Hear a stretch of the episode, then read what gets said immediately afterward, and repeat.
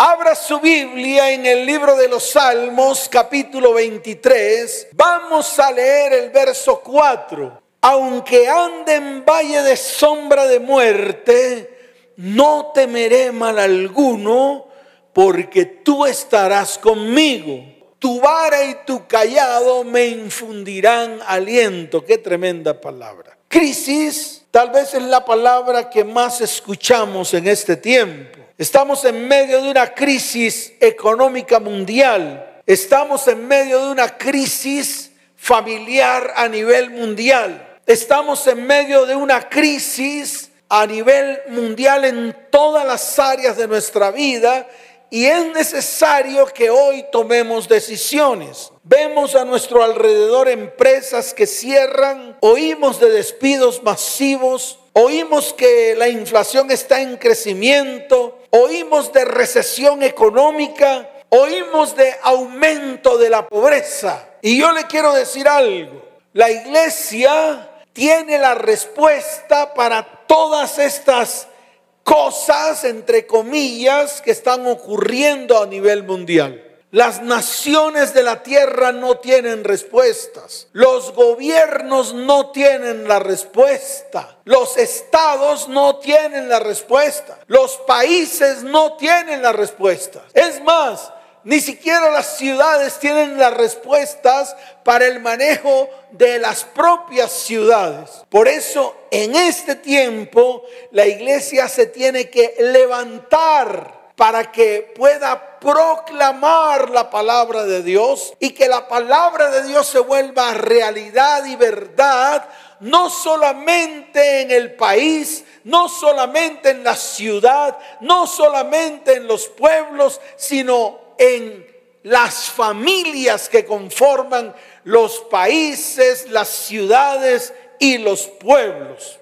Es así de sencillo. En este contexto, muchas familias están pasando verdaderos momentos de prueba. El problema es que muchos se han preguntado, incluso a mí me han escrito y me preguntan, me hacen estas preguntas. Por eso yo lo traigo a colación, por eso yo las escribo y me preguntan por qué Dios permite que suframos una crisis como esta si somos sus hijos amados. Me hacen preguntas como, ¿por qué no podemos disfrutar de prosperidad continua? O también me pregunta, ¿por qué ha de haber escasez en este tiempo? Muchas veces ni respondo.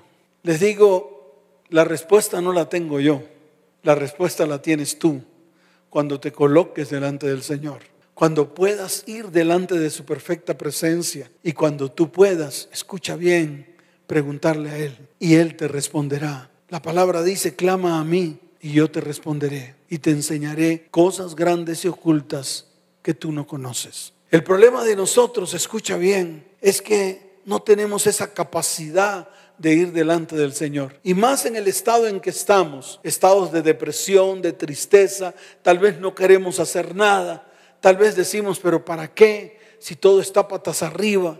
Yo te quiero decir, hoy te invito para que te levantes, hoy te invito para que Dios comience a colocar palabra en tu boca y tú comiences a hablar lo que Dios está diciendo en este tiempo que tienes que hablar. La crisis nos pone en alerta, pero lo cierto es que siempre ha habido épocas de crisis y catástrofes naturales. Y yo le quiero decir a todos los creyentes, el creyente siempre ha enfrentado las adversidades confiando plenamente en el Señor y en el poder de su fuerza. Y le voy a poner varios ejemplos. Recordemos la sequía en los tiempos de José. Recordemos a Job.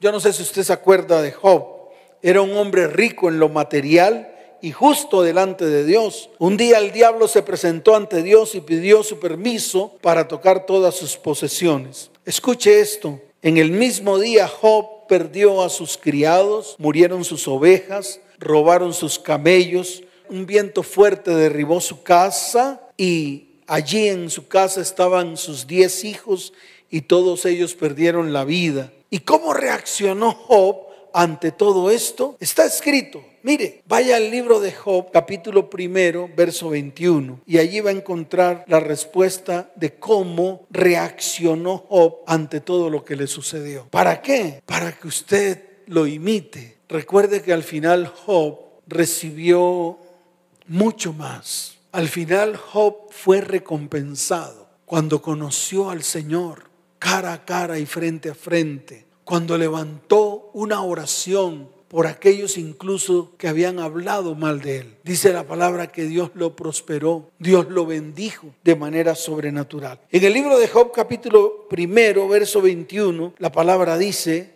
entonces Job se levantó y rasgó su manto y rasuró su cabeza y se postró en tierra y adoró. Se postró en tierra y adoró. Esa es una actitud correcta que tenemos que comenzar a practicarla tú y yo como cristianos. Postrarnos delante de Él y adorar y decirle, Señor, gracias. Mire lo que dice el verso 21 y dijo, desnudo salí del vientre de mi madre y desnudo volveré allá. Jehová dio y Jehová quitó.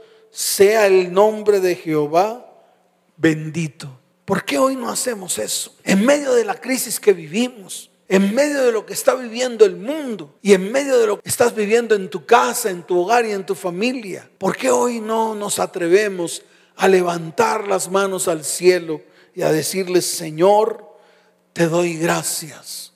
Cierre sus ojos y dígale, Señor, te doy gracias por la situación que estoy viviendo.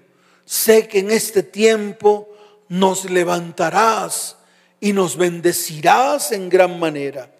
Padre, hoy te bendigo, hoy bendigo tu santo nombre, hoy te adoro Señor con todas las fuerzas de mi corazón, porque tú eres el que me sustenta, tú eres mi sustentador. Gracias Padre, en el nombre de Jesús. Amén y amén. Y mire, otra situación similar está en el libro de Habacuc. Yo quiero que tú abras la Biblia. En el libro de Habacuc vamos a leer el capítulo 3 desde el verso 17 hasta el verso 19. E incluso muéstraselo a tus hijos para que ellos vean. Dice la palabra, Habacuc capítulo 3, desde el verso 17 al 19 dice, aunque la higuera no florezca, ni en las vides haya frutos, aunque falte el producto del olivo y los labrados no den mantenimiento y las ovejas sean quitadas de la manada y no haya vacas en los corrales,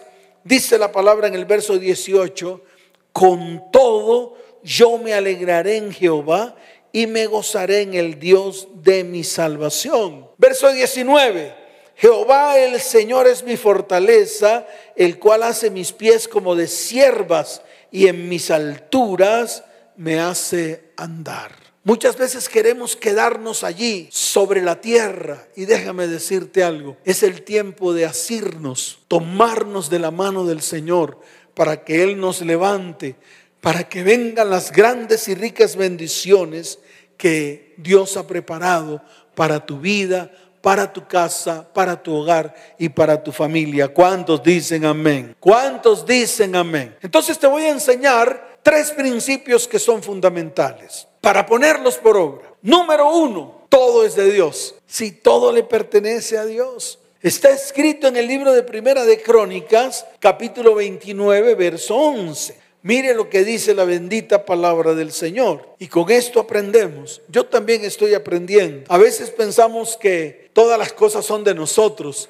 Es que Dios me la regaló. No, todo, absolutamente todo es de Dios. Todo le pertenece a Él. En el libro de Primera de Crónicas, capítulo 29, verso 11, la palabra dice, tuya es, oh Jehová, la magnificencia y el poder, la gloria, la victoria y el honor y mire lo que sigue diciendo, porque todas las cosas que están en los cielos y en la tierra son tuyas.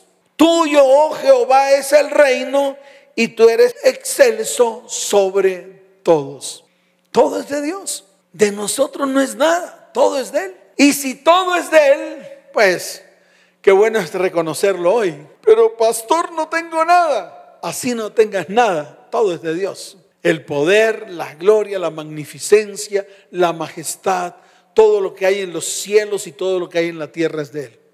Entonces este principio te tiene que quedar grabado en tu mente y también te tiene que quedar grabado en tu corazón. Lo segundo que tienes que aprender es que Dios es generoso. Entonces ahí es donde nosotros empezamos a decir, mi casa, mi vida, mi dinero, mi trabajo. Pero escuche, Dios nos da todas las cosas en abundancia para que la disfrutemos. Ahora yo pregunto, ¿cuántos quieren recibir todas las cosas abundantemente? Yo me imagino un pocotón de gente diciendo amén y levantando la mano. Entonces, tenemos que prepararnos para recibir de la generosidad de Dios todo lo que Él nos quiere entregar. ¿Dónde está escrito? Mire primera de Timoteo, capítulo 6, verso 17. Mire lo que dice la bendita palabra del Señor. Ahora, muéstraselo a tus hijos, porque esta enseñanza le tiene que quedar grabado a ellos, a tu cónyuge,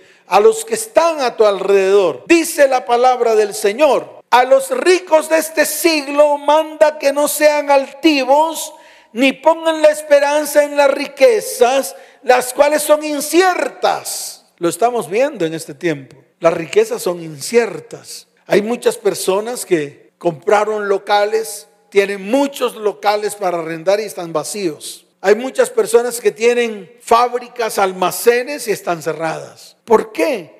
Porque está escrito, mírenlo, a los ricos de este siglo manda que no sean altivos ni pongan la esperanza en las riquezas, las cuales son inciertas. Y manda decir, sino en el Dios vivo, escuche esto, que esto es para usted y para mí, no para los ricos, sino para usted y para mí, sino en el Dios vivo que nos da todas las cosas en abundancia, escuche bien, para que las disfrutemos. Levanta tu mano derecha y dile, Señor, gracias por toda la abundancia y la sobreabundancia que vas a entregarme. Y me lo vas a entregar para que mi casa, mis hijos, mi cónyuge y yo la disfrutemos en tu nombre. ¿Cuántos dicen amén? ¿Cuántos dicen amén? Y el tercer principio, y esto también tiene que quedarle grabado a usted y a toda su familia, Dios nos da lo mejor que Él tiene. En el libro de Romanos capítulo 8, verso 32, encontramos ese principio para que a ti te quede grabado en tu mente y en tu corazón. El que no escatimó ni a su propio Hijo, sino que lo entregó por todos nosotros, ¿cómo no nos dará también con Él todas las cosas. Mire, si Dios entregó a su Hijo para la salvación tuya y para la salvación mía, ¿cómo no nos dará con Él todas las cosas?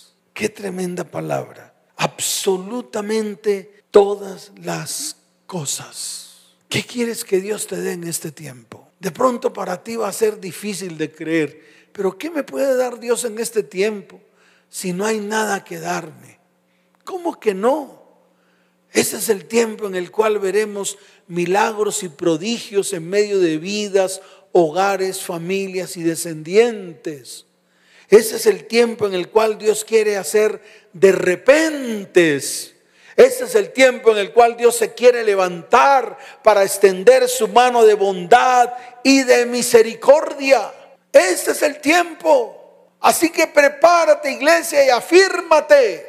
¿Sabes por qué? Porque estamos en tiempo de zarandeo. ¿Sabes por qué? Porque estamos en el tiempo en el cual el Señor ha comenzado a mover la zaranda. Y esto te tiene que quedar claro. El potente zarandeo ha comenzado y aventará a cuantos no se levanten con valentía y tenacidad. Y es ahora cuando se están presentando los movimientos bruscos de la zaranda. ¿Y sabe para qué? Para separar, escuche bien, el trigo de la cizaña. Por eso tienes que pararte firme, porque el zarandeo está, la iglesia está siendo zarandeada. Y, el que es trigo se apartará y se colocará en los graneros. Pero el que es cizaña sencillamente será atado y luego echado al fuego. En este tiempo muchos han echado para atrás, han reculado, muchos han dejado de creer, muchos han refunfuñado y hasta han murmurado contra Dios. Muchos incluso se han apartado de los caminos del Señor. Por eso yo te digo, este es el tiempo en el cual Dios está extendiendo su mano porque Él anhela una iglesia pura y santa. Y te lo vuelvo a repetir, Él anhela una iglesia pura y santa apartada para Él. Por eso está el zarandeo. Así que ponte firme porque son los tiempos. Ponte firme porque Dios Así como lo está haciendo en este tiempo, también lo hizo con sus siervos y sus profetas. Mire, yo estuve leyendo Malaquías capítulo 4, verso 6. Es tal vez la promesa que Dios nos ha entregado, con la cual nos estamos moviendo en este tiempo. Y le estamos diciendo a las familias de la tierra que Dios quiere restaurar las familias de la tierra. Él quiere restaurar a nuestros hijos, a nuestros descendientes. ¿Cuál es la finalidad por la cual Dios quiere restaurar a nuestros descendientes? Para que ellos hablen del Señor. Y te lo vuelvo a repetir, es para que ellos hablen del Señor, para que ellos crean, para que ellos se afirmen en el Señor. Entonces el Señor nos entregó una palabra en el libro de Malaquías, capítulo 4, verso 6. ¿Qué hemos hecho con esta palabra? La hemos puesto por obra. Por ejemplo, hemos tomado tiempos para darle consejerías a las familias de la tierra, totalmente gratis. E incluso tenemos allí en nuestras transmisiones un WhatsApp donde usted puede escribir y donde usted puede separar su cita para que nosotros le podamos brindar esa consejería y que su hogar, su familia y su descendencia sean restaurados. Y esa es la tarea que nos ha puesto el Señor. Difícil, claro que sí, claro que es difícil. ¿Sabe por qué? Porque la gente es la que no quiere salir de los estados en que está. Es la gente la que no quiere salir. La gente no quiere salir de su potala. La gente no quiere salir de su barro. La gente no toma decisiones. La gente sabe que está en medio del barro y está patinando en medio del barro. Y ellos no quieren levantarse y salir de ahí. Quieren seguir igual. Pero Dios ha declarado en su palabra, he aquí, dice la palabra, Él hará volver el corazón de los padres hacia los hijos y el corazón de los hijos hacia los padres, no sea que yo venga y era la tierra con maldición. Esa es la promesa que Dios nos entregó. Y es la promesa que está escrito en el libro de Malaquías, capítulo 4, verso 6. Pero escuche, cuando estuve leyendo esta palabra, Dios me dijo, ¿por qué no miras el versículo anterior? Yo le dije, Señor, ¿qué, ¿qué, quieres mostrarme? ¿Qué quieres mostrarme a través de la palabra? Me dijo, lee el versículo anterior para que te des cuenta que estamos en los tiempos de Elías. Yo me quedé asombrado porque le dije, Señor, estamos en tiempos proféticos. Me dijo, mira con atención. Entonces leí lo que dice el verso 5. Malaquías capítulo 4, verso 5. Un versículo antes de la gran promesa que Dios nos entregó. Y dice la palabra, he aquí yo os envío el profeta Elías antes que venga el día de Jehová grande y terrible. Yo me llevé la mano a la cabeza y dije, pues estamos viviendo esos tiempos. Estamos viviendo tiempos terribles. Estamos viviendo tiempos de crisis y tiempos de caos. Y me dijo, en los tiempos de Elías también se estaba viviendo una crisis similar a la que se está viviendo hoy en día. Y entonces me llevó. ¿A dónde me llevó? A la palabra donde precisamente Elías en ese tiempo se movía sobre la faz de la tierra, especialmente sobre el pueblo de Israel. Y comencé a leer y comencé a escudriñar la palabra. Y el Señor me dijo, es necesario que la iglesia comience a abrir su oído espiritual para que pueda entender, para que pueda escuchar mi palabra, para que pueda escuchar lo que yo estoy hablando.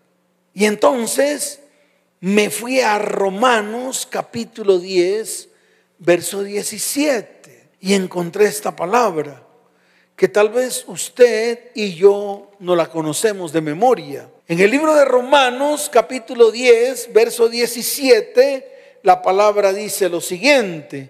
Así que la fe es por el oír y el oír por la palabra de Dios.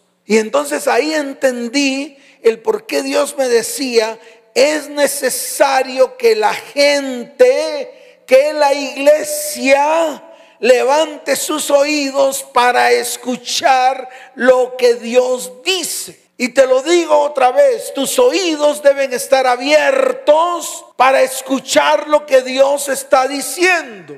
En los tiempos de sequía, en los tiempos de Elías, él tuvo que abrir los oídos para escuchar palabra de Yahweh. Y en este tiempo Dios le está diciendo a la iglesia, iglesia, abra sus oídos espirituales para que puedan recibir la palabra revelada que yo le quiero dar. Y además me dijo, es que yo estoy en control. Yo estoy en control. Y dije, wow, Señor, tú estás en control y mire todo lo que estamos viviendo. Y me dijo, yo estoy en control porque esto que está ocurriendo es un plan eterno de Dios. Y yo te digo a ti, iglesia, no sigas oyendo lo que dicen los demás, a los que están a tu alrededor. Oye a Dios.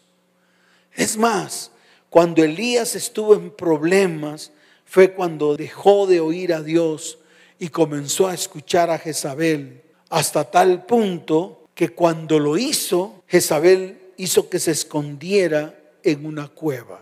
Y así estamos. Estamos escuchando más al mundo que a Dios. Estamos escuchando lo que dicen los impíos más que lo que dice Dios. Lo segundo que es importante hacer es obedecer. Tenemos que entrar en un tiempo de obediencia absoluta a la palabra que el Señor nos ha mandado. Es más, tenemos que obedecer en el sentido en que Dios nos manda que seamos profetas y sacerdotes. Pero escuche bien, yo no creo en profetas conflictivos. Yo no creo en profetas desobedientes. Yo no creo en profetas habladores. Yo no creo en profetas que no se someten a la autoridad. Yo no creo en profetas que generan división. En ellos no creo. Y si vas a ser profeta y sacerdote de Dios, te tienes que afirmar. Tienes que ser obediente. Escuche bien. Tienes que ser un profeta que hable la palabra de Dios no hablar cualquier palabra. Tienes que ser un profeta que se someta a la autoridad. Tienes que ser un profeta que se pare firme delante del Señor, así como lo hizo Elías. Mire, Elías lo hizo y fue capaz de enfrentar a 850 profetas de Baal y de Astarot. Y no solo eso, los retó. Y no solo eso, cuando le preguntó al pueblo, ¿hasta cuándo claudicaréis entre dos pensamientos? Dice la palabra que el pueblo se quedó callado. Pero cuando vieron las maravillas que Dios comenzó a hacer en medio de Elías, entonces creyeron en Jehová y todos gritaron a una sola voz, Jehová es Dios, Jehová es Dios. Inmediatamente Elías dio la orden para que cogieran a todos esos profetas de Baal y los ahorcaran. Y eso fue lo que ocurrió. Por eso necesitamos profetas y sacerdotes firmes en su palabra, obedientes, profetas que no generen división, profetas que se sometan a la autoridad de Dios para poder hablar lo que Dios quiere hablar en este tiempo. Y yo te invito para que tú comiences a hacerlo, para que tú te levantes, para que sea el día en el cual te pongas firme delante de la perfecta presencia de Dios. ¿Cuántos dicen amén? Y lo tercero, fe y propósito. De esto ya habíamos hablado en charlas anteriores y dijimos que las respuestas de Dios van a ser respuestas ilógicas, pero espera las respuestas de Dios y no las del hombre. ¿Sabes por qué? Porque el hombre no tiene la solución a los problemas que se está viviendo en este mundo. Cree en lo increíble, cree en lo irrazonable, cree en lo ilógico, porque Dios lo va a hacer. Por eso te invito a que te levantes a profetizar sobre tu vida, sobre tu casa, sobre tu hogar y sobre las familias de la tierra, así como Elías lo hizo. Mire, vamos un momentico al libro de Primera de Reyes, capítulo 17, porque quiero terminar con esto. En el libro de Primera de Reyes, capítulo 17, desde el verso 8 en adelante, mire lo que dice la palabra. Wow, esta palabra tocó mi corazón porque me di cuenta que los tiempos en los cuales Elías estaba viviendo son los mismos de ahora, idéntico. Es prácticamente el reflejo de lo que estamos viviendo ahora. Y lo vivió Elías, un hombre que salió de la nada, pero que Dios usó de una manera sobrenatural. Mire lo que dice la palabra. Libro de Primera de Reyes, capítulo 17, desde el verso 8 en adelante. Es más, Voy a leer desde el verso 6, dice la palabra, y los cuervos le traían pan y carne por la mañana y pan y carne, y carne por la tarde y bebía del arroyo. Pasados algunos días se secó el arroyo porque no había llovido sobre la tierra. Fíjese que aquí Elías estaba atravesando por problemas de escasez, problemas de hambre, problemas de sequía. Y el Señor mandó a unos cuervos a que lo sustentaran. También lo va a hacer contigo. También él va a traer provisión a tu vida. Y yo quiero que tú lo creas. Tal vez las situaciones que estás viviendo ahora nunca más las vivirás. ¿Por qué? Porque te vas a levantar y vas a hacer lo que Dios te dice que tienes que hacer. Entonces dice el verso 7 del capítulo 17 de Primera de Reyes, pasado algunos días se secó el arroyo porque no había llovido sobre la tierra. Verso 8, vino luego a él palabra de Jehová diciendo, es decir, pudo escuchar la voz de Dios abrió sus oídos espirituales para escuchar la voz de Dios. Y esto te tiene que quedar claro. Por eso hablé de los oídos espirituales. Y dice la palabra en el verso 9, ve, levántate, vete a Sarepta de Sidón y mora allí. He aquí yo he dado orden allí a una mujer viuda que te sustente. Y mire dónde está la obediencia. Dice el verso 10, entonces él se levantó y se fue a Sarepta. Y preciso dice la palabra que cuando llegó a la puerta de la ciudad, he aquí una mujer viuda que estaba allí recogiendo leña. Y déjeme decirle que él la llamó para pedirle agua. Qué tremendo. Imagínese una viuda recogiendo leña. Una viuda a la cual Dios había destinado para sustentar a Elías. Pero la viuda estaba peor que Elías. Te lo voy a mostrar más adelante en la palabra. Cuando Elías se encuentra con la viuda, escuche bien, él la llama y le dice, regálame un poco de agua. Qué tremendo. Ahí está escrito. Dice, cuando llegó a la puerta, aquí una mujer viuda que estaba recogiendo leña, y él la llamó y le dijo, te ruego que me traigas un poco de agua en un vaso para que beba. Y dice la palabra en el verso 11, y yendo ella para traérsela, él la volvió a llamar y le dijo, te ruego que me traigas también un bocado de pan en tu mano. ¿Por qué se lo dijo? ¿Por qué le pidió pan? Porque Dios le dijo que lo iba a sustentar. Y como Dios le dijo que lo iba a sustentar, él creyó. Y lo primero que le pidió fue agua y pan. Pero mire la respuesta de la viuda. Tal vez la respuesta que usted tiene en este tiempo. Y tal vez la respuesta que tienen muchas personas en este tiempo por la crisis que se está viviendo. Dice la palabra del Señor en el verso 12. Y ella respondió, vive Jehová, tu Dios, que no tengo pan cocido, solamente un puñado de harina tengo en la tinaja y un poco de aceite en una vasija. Y ahora recogía dos leños para entrar y prepararlo para mí y para mi hijo, para que lo comamos y nos dejemos morir. Tremenda sequía, tremenda crisis, tremenda escasez, tal vez la que está viviendo hoy el mundo entero. Tal vez el reflejo de lo que se vive está aquí plasmado en la palabra, pero escuche bien, Está plasmado en la palabra porque a través de la palabra Dios nos da la solución. Entonces no está en la palabra porque sí, está allí porque a través de la palabra Dios nos va a dar la solución.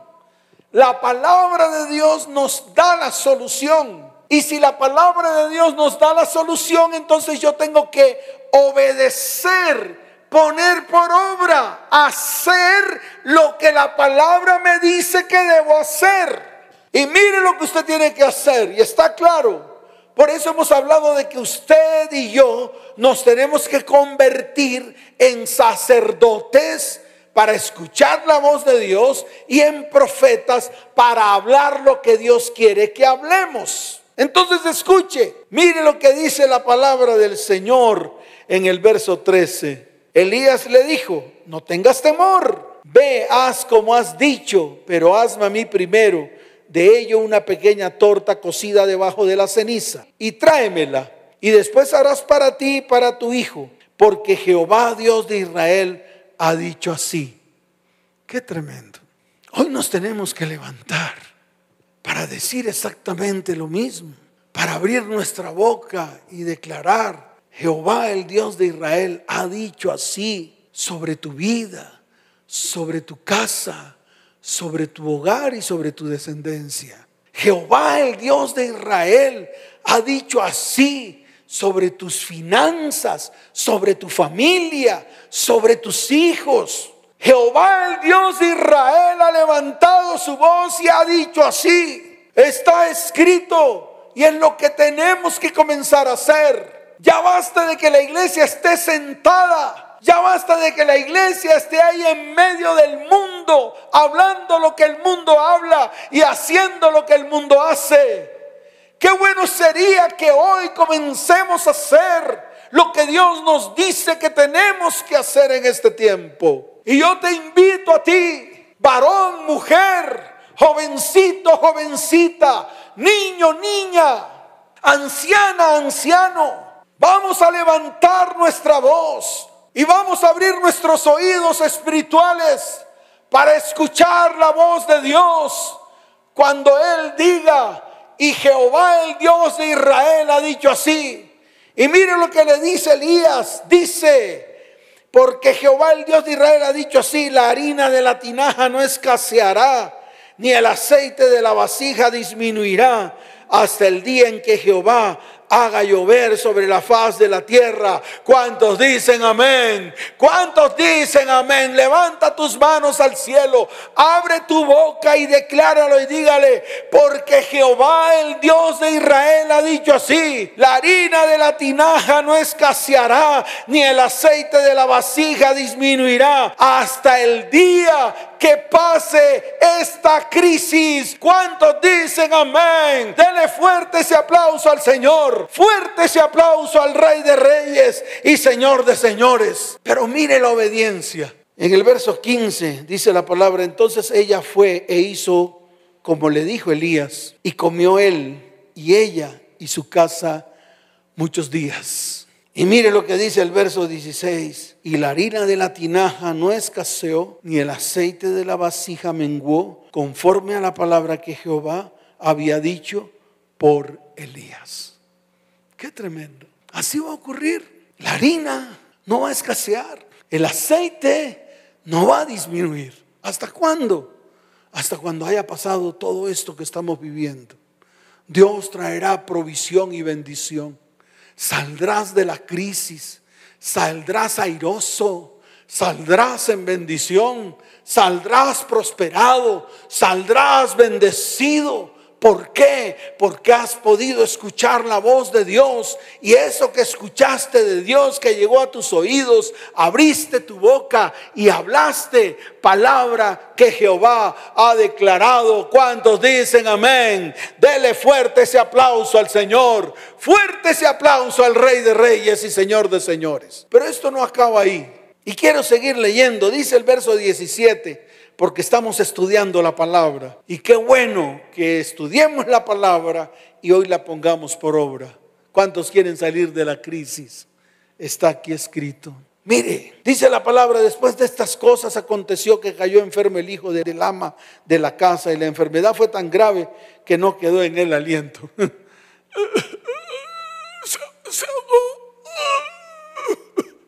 Dificultad respiratoria. Eso es lo que estamos viviendo hoy, ¿no? dificultad respiratoria. Hasta con el tapabocas tenemos dificultad respiratoria. Medio caminamos una cuadra y ya estamos jadeando. Y se quita uno el tapabocas. ¡Wow! Y se echa aire. Dificultad respiratoria. Muchos han quedado sin aliento, así como está aquí escrito. Yo no me lo he inventado, está escrito en la palabra. De pronto usted se ríe allá donde está. Pero es que está escrito, mírelo. Se murió el pelado Se murió el hijo de la viuda. Y mire lo que dice la palabra. Y ella dijo, Elías, que tengo yo contigo, varón de Dios. Has venido a mí para traer a memoria mis iniquidades y para hacer morir a mi hijo.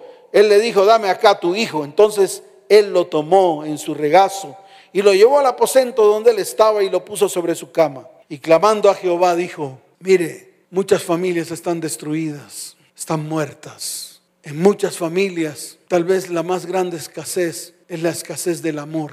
Tal vez la más grande escasez no es la harina ni el aceite, sino el amor. Se acabó el amor, se acabaron las relaciones.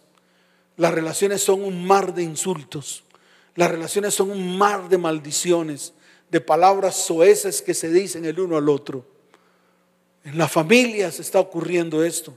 Los grandes roces que parecen piedras que chocaran una con otra y salen salen chispas. Y eso está ocurriendo. Hay muerte espiritual en muchas familias de la tierra. El amor murió, las relaciones murieron y viene la destrucción inminente, así como está aquí escrito. Pero dice la palabra que el profeta tomó al hijo, lo tomó en su regazo, lo llevó al aposento donde él estaba, lo puso sobre su cama y clamando a Jehová dijo, Jehová Dios mío, Aún a la viuda en cuya casa estoy hospedado has afligido, haciéndole morir su hijo.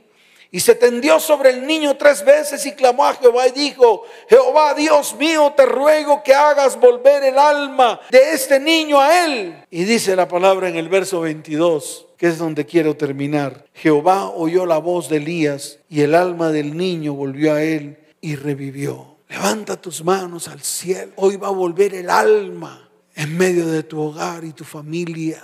Hoy viene la restauración y la restitución de todas las cosas como está escrito en el libro de Joel. Y os restituiré los años que comió el saltón, el revoltón, la oruga, la langosta. Comeréis hasta saciaros, dice el Señor, y nunca más mi pueblo estará en oprobio. Y esta es una palabra que tú hoy vas a declarar con tu propia boca, porque es palabra que viene de lo alto. Así como resucitó el niño, así como vino a él el alma, así también el alma va a volver a tu casa, a tu hogar, a tu familia y a tu descendencia.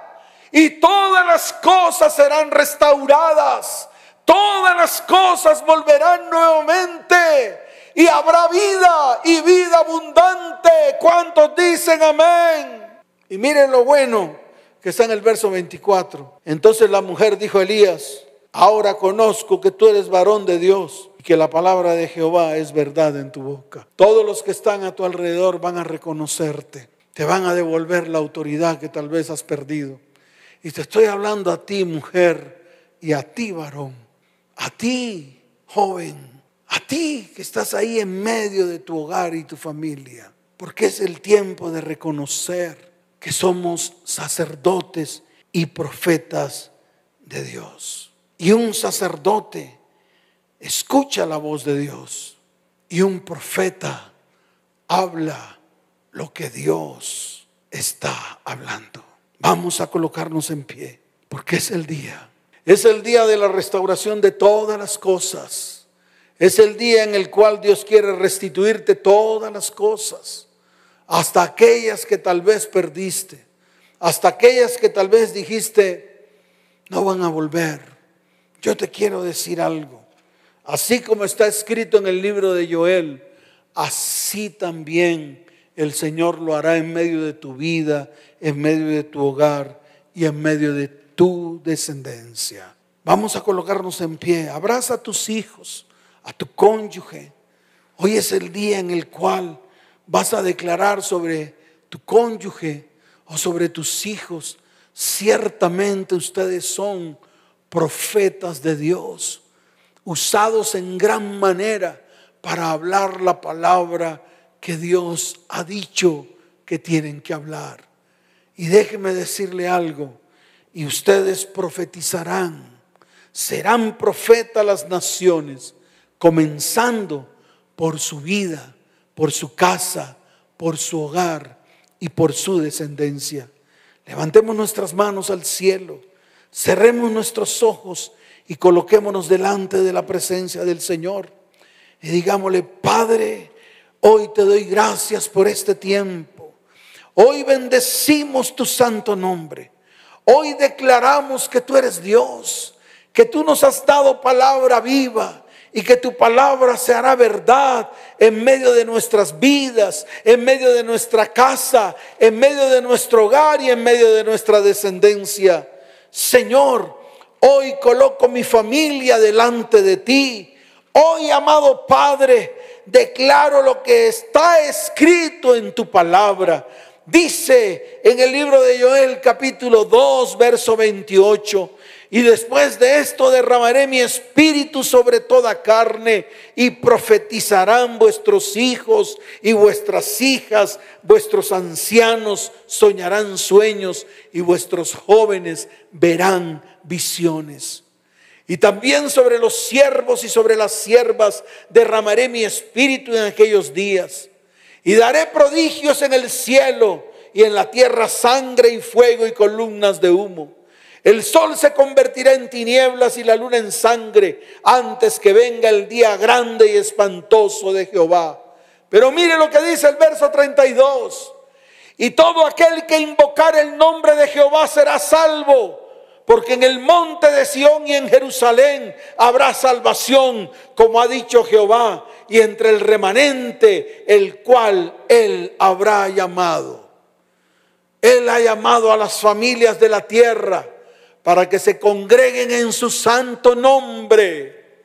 Él ha llamado a las familias de la tierra para que la familia de la tierra se levante, para que se cumplan estos tiempos. No temas, alégrate, gózate, porque Jehová hará grandes cosas. Las eras se llenarán de trigo y los lagares rebosarán de vino y aceite y os restituiré los años que comió la oruga, el saltón, el revoltón y la langosta. Comeréis hasta saciaros y alabaréis el nombre de Jehová vuestro Dios, el cual hizo maravillas con vosotros y nunca jamás será mi pueblo avergonzado. Y escuche lo que dice el verso 27 del capítulo 2 de Joel. Y conoceréis que en medio de Israel estoy yo y que yo soy Jehová vuestro Dios y no hay otro. Y mi pueblo nunca, jamás será avergonzado. ¿Cuántos lo creen? Dele fuerte ese aplauso al Señor. Fuerte ese aplauso al Rey de Reyes y Señor de Señores. Y tú que estás allí tal vez, que vienes por primera vez a estas transmisiones. Si tal vez anhelas que el Señor sea tu Salvador, quiero que coloques tu mano en el corazón y levantes tu mano derecha al cielo y puedas hacer esta oración después de mí. Señor Jesús, hoy reconozco que he pecado contra el cielo y contra ti. Perdóname, Señor Hoy me arrepiento y me vuelvo a ti. Y quiero que me recibas. Recíbeme, Señor, en tus brazos. Escribe mi nombre en tu libro. No lo borres nunca más, amado Padre. Hoy, Señor, te acepto dentro de mí como mi único y suficiente Salvador. En el nombre de Jesús. Amén y amén y las familias de la tierra, levantemos nuestras manos al cielo, tomemos la palabra en nuestra mano derecha, abracemos a nuestros hijos, reunámonos en familia, regocijémonos delante de su perfecta presencia, porque a partir de hoy hará maravillas, milagros y prodigios. Y levantemos nuestra voz y declaremos, Señor, Tú eres el pastor de esta casa. Tú eres el pastor de mi hogar.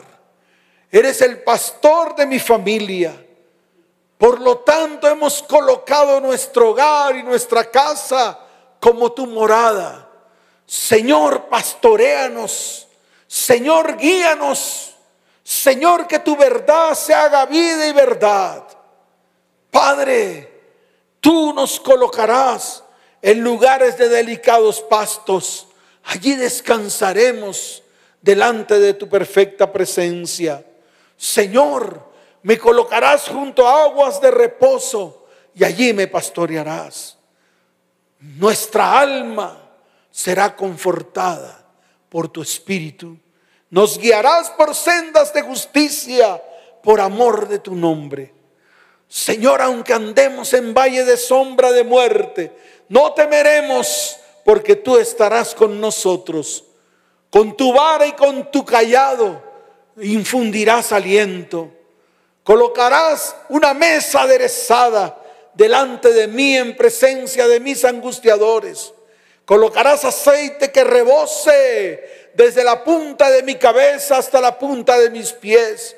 Y yo podré derramar esa misma unción sobre mis hijos y sobre mi cónyuge. Padre, te doy gracias porque en este día nuestra copa está rebosando. El bien y la misericordia nos seguirán todos los días de nuestra vida. Y en la casa del Señor moraremos por largos días, porque hemos dedicado nuestro hogar como tu morada, como la morada de tu Espíritu Santo que se mueve en medio de nosotros, haciendo milagros, prodigios, de repentes, cosa que ojo no vio, ni oído yo, ni han subido al corazón del hombre, son las que tú has preparado en este tiempo para nosotros. Señor, bendice las familias de la tierra y te doy gracias por sus vidas, por sus hogares y sus descendientes. En el nombre de Jesús. Amén y amén. Dele fuerte ese aplauso al Señor y que el Señor les bendiga de una manera sobrenatural. Que Dios les bendiga, que Dios les guarde. Les amo con todo mi corazón. Chao, chao.